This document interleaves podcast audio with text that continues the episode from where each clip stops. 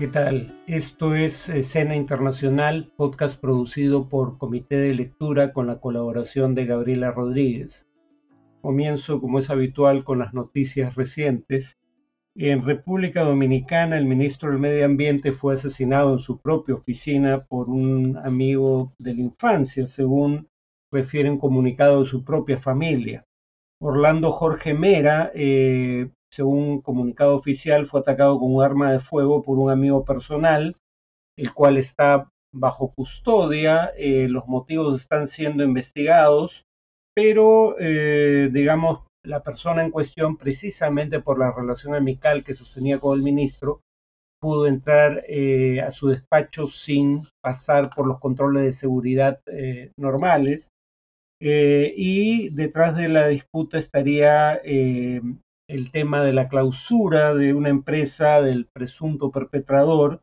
por incumplir eh, la normatividad medioambiental. El ministro además proviene de una familia con una gran trayectoria política, su padre fue presidente. En el Reino Unido, el primer ministro Boris Johnson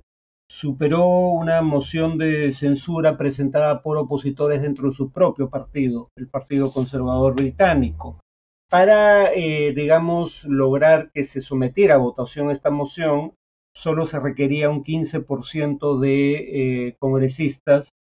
digamos, solicitando el retiro de la confianza a Graham Brady, el presidente del comité que integran los llamados backbenchers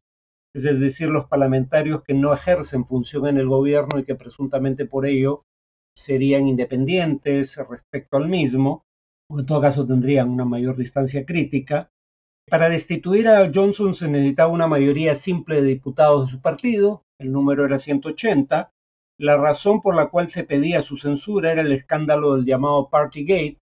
celebraciones que llevaron a cabo altos funcionarios del gobierno cuando, por decisión de ellos mismos, el resto de la población estaba bajo estricta cuarentena y no podía hacer nada similar.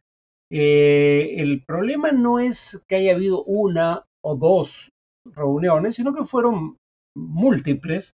y, eh, digamos, se ha conocido detalles a través de la investigación de eh, un funcionario público, la vicesecretaria de la oficina del gabinete, Sue Gray,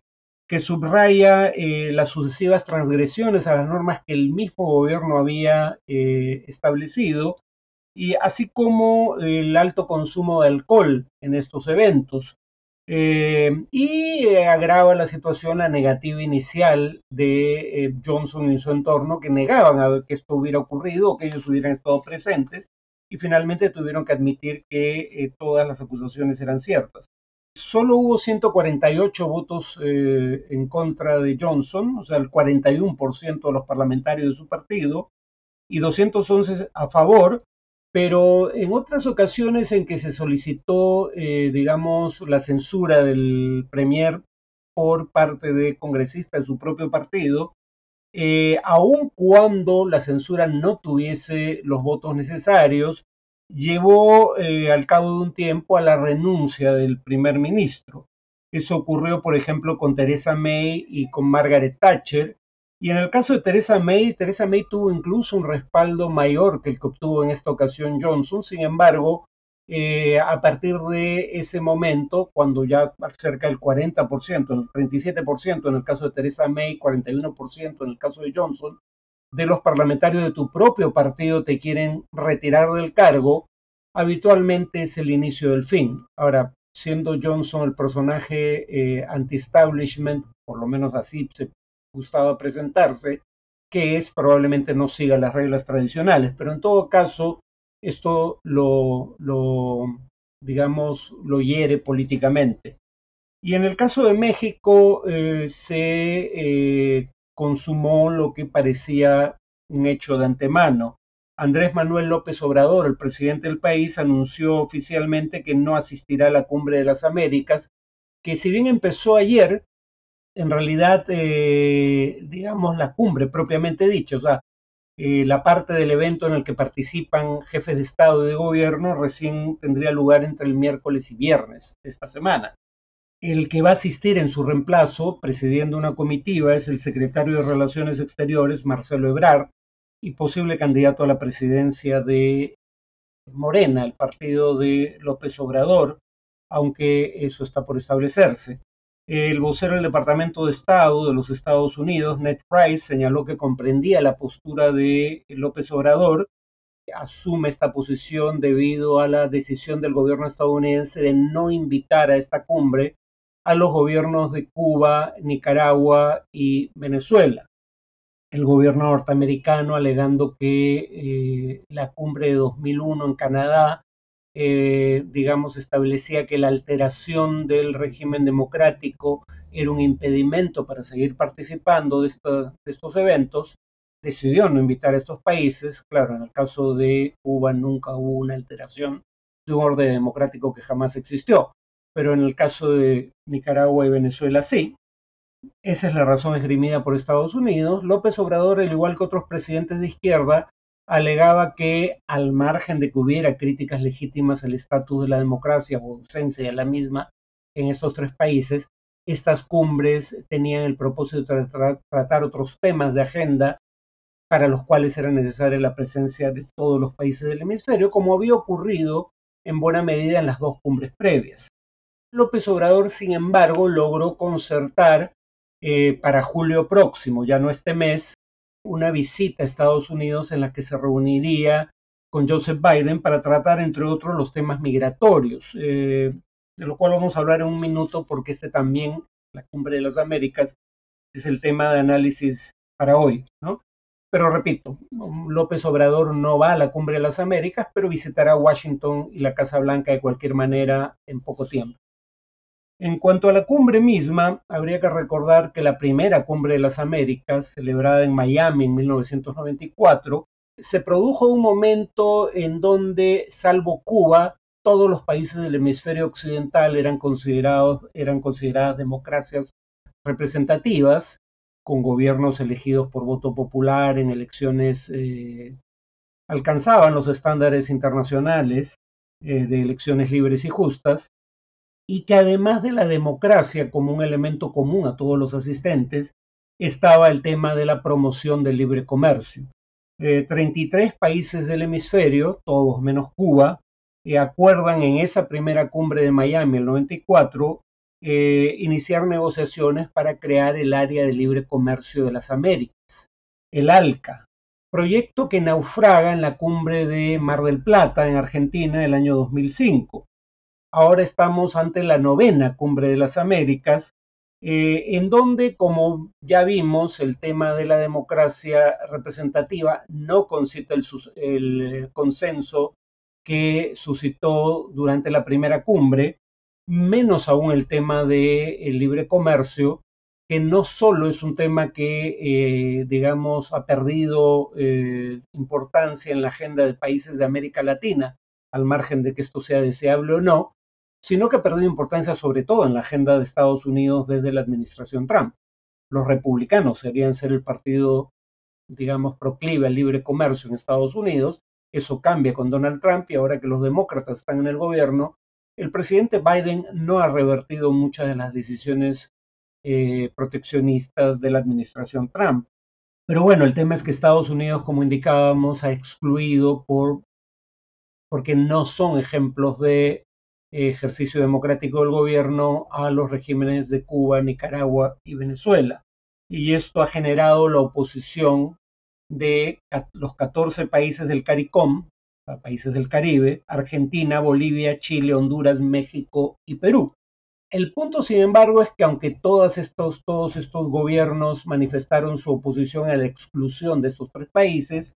no todos eh, anunciaron eh, la ausencia de su presidente o jefe de gobierno en la cumbre. Eh, por eso es importante la noticia que acabamos de mencionar de eh, la renuncia del presidente mexicano López Obrador a asistir a la cumbre. Hay países como Chile que han criticado esta exclusión o Argentina misma, pero finalmente eh, sus presidentes van a estar presentes en la cumbre y lo que está por verse es cuántos países del Caribe declinan participar, porque es probable que algunos que dependen económicamente en gran proporción de Estados Unidos eventualmente cambien su posición inicial. Eh, en el caso de Cuba, uno de los argumentos de quienes criticaban la exclusión es que pese a la naturaleza de su régimen, Cuba había sido invitada a las dos cumbres anteriores, en Panamá y Perú, eh, y que no veían la razón por la cual debiera ser excluida de la cumbre actual, dado que la naturaleza de su régimen político no era precisamente un misterio cuando fue invitada a las cumbres anteriores. En el caso de Maduro, en realidad el gobierno venezolano al que no reconoce Estados Unidos en este momento, y no reconoce a Juan Guaidó como presidente de Venezuela, eh, Maduro no iba a asistir incluso si se le invitaba, entre otras razones porque eh, hay cargos por narcotráfico y terrorismo en su contra, eh, digamos, planteados ante cortes estadounidenses, o en todo caso formulados por el gobierno de los Estados Unidos, que presumiblemente serán procesados en algún momento eh, ante cortes de justicia. Eh, y además el gobierno de Estados Unidos ofrece una recompensa de 15 millones de dólares por información que conduzca a su captura. Comprenderán que bajo esas circunstancias la presencia de Maduro eh, era improbable, incluso si hubiese sido invitado. Pero la razón fundamental por la cual estos países que mencioné se oponen a la exclusión de Cuba, Nicaragua y Venezuela es que en realidad la democracia no es el tema fundamental habitualmente de estas cumbres. Eh, y en esta cumbre se iban a tratar temas como el de migración, cooperación económica o salud, eh, para los cuales era importante que estuvieran los países que o no fueron invitados o se autoexcluyeron en protesta. Eh, por ejemplo, el tema migratorio es imposible de tratar de manera eficaz sin la presencia de México en la mesa de negociaciones. Eh, ¿Por qué? Porque merced al título 42, del cual ya hablamos en un podcast anterior, se habían expulsado más de un millón de inmigrantes de territorio de Estados Unidos de manera relativamente rápida, eh, sin posibilidad de, eh, digamos, plantear recursos como el de asilo por razones de salud pública. Estábamos en plena pandemia. Eh, al menos esa era la razón eh, esgrimida, y eh, se está produciendo la mayor crisis migratoria en más de 20 años en la frontera entre México y Estados Unidos. Ya no son mayoritariamente mexicanos intentando cruzar la frontera, son en su mayoría, digamos, ciudadanos de países de Centroamérica y el Caribe, que intentan cruzar la frontera de México con los Estados Unidos. Entonces, eh, el concurso de México en cualquier caso es vital para controlar estos flujos migratorios. Si se habla de cooperación en temas de salud, Cuba es el único país de América Latina y el Caribe que ha producido sus propias vacunas contra el COVID-19. Y en cuanto a cooperación económica, no había de cualquier modo grandes temas a tratar, eh, básicamente por los problemas de proteccionismo comercial que ya mencioné, el programa América Crece, eh, que Estados Unidos plantea como una novedad, en realidad utiliza, eh, o sea, tiene algunos fondos nuevos, pero buena parte de sus fondos provienen de diversas agencias de cooperación oficial, simplemente se han agrupado en, una nueva categoría. Y además los préstamos para inversión que vendrían a través de esta propuesta América Crece estarían condicionados ya no solo por factores, eh, digamos, de política económica, sino incluso eh, por factores estrictamente políticos, como excluir a empresas chinas del tendido de la red 5G, la quinta generación en eh, tecnología de telecomunicaciones, en los países en cuestión. ¿no? o sea, en otras palabras, esto tenía como propósito eh, eh, digamos, reducir la dependencia de China eh, en los países de la región. Pero, repito, el tema comercial no estaba en agenda, que sería el más importante, porque em, aunque buena parte del hemisferio tiene acuerdos de libre comercio con Estados Unidos, pero no los tienen los países, por ejemplo, del Mercosur, y, y, ahí está la mayor economía de América Latina y el Caribe, Brasil entre esos países, ¿no?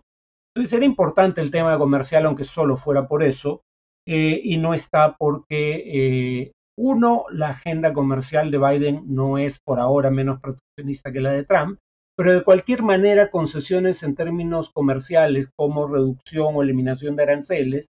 probablemente hubieran necesitado la aprobación del Congreso, aprobación con la que no se puede contar en, el contexto actual. Hay también una crítica que se ha hecho en menor proporción más por analistas que por gobernantes, y es la crítica según la cual cuando Estados Unidos realizó una cumbre por la democracia hace unos meses,